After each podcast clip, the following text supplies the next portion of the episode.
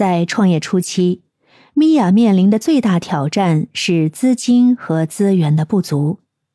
她有了创意，但要将这些创意转化为实际的珠宝产品，需要资金投入和合适的资源支持。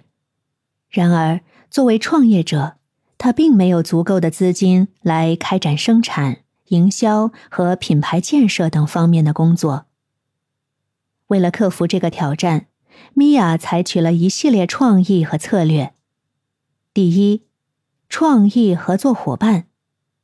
米娅开始积极的寻找可能与她合作的创意伙伴，包括珠宝工匠、设计师和制造商。通过与其他专业人士合作，她能够共享资源和知识，同时减少自己的开支。第二，精细策划。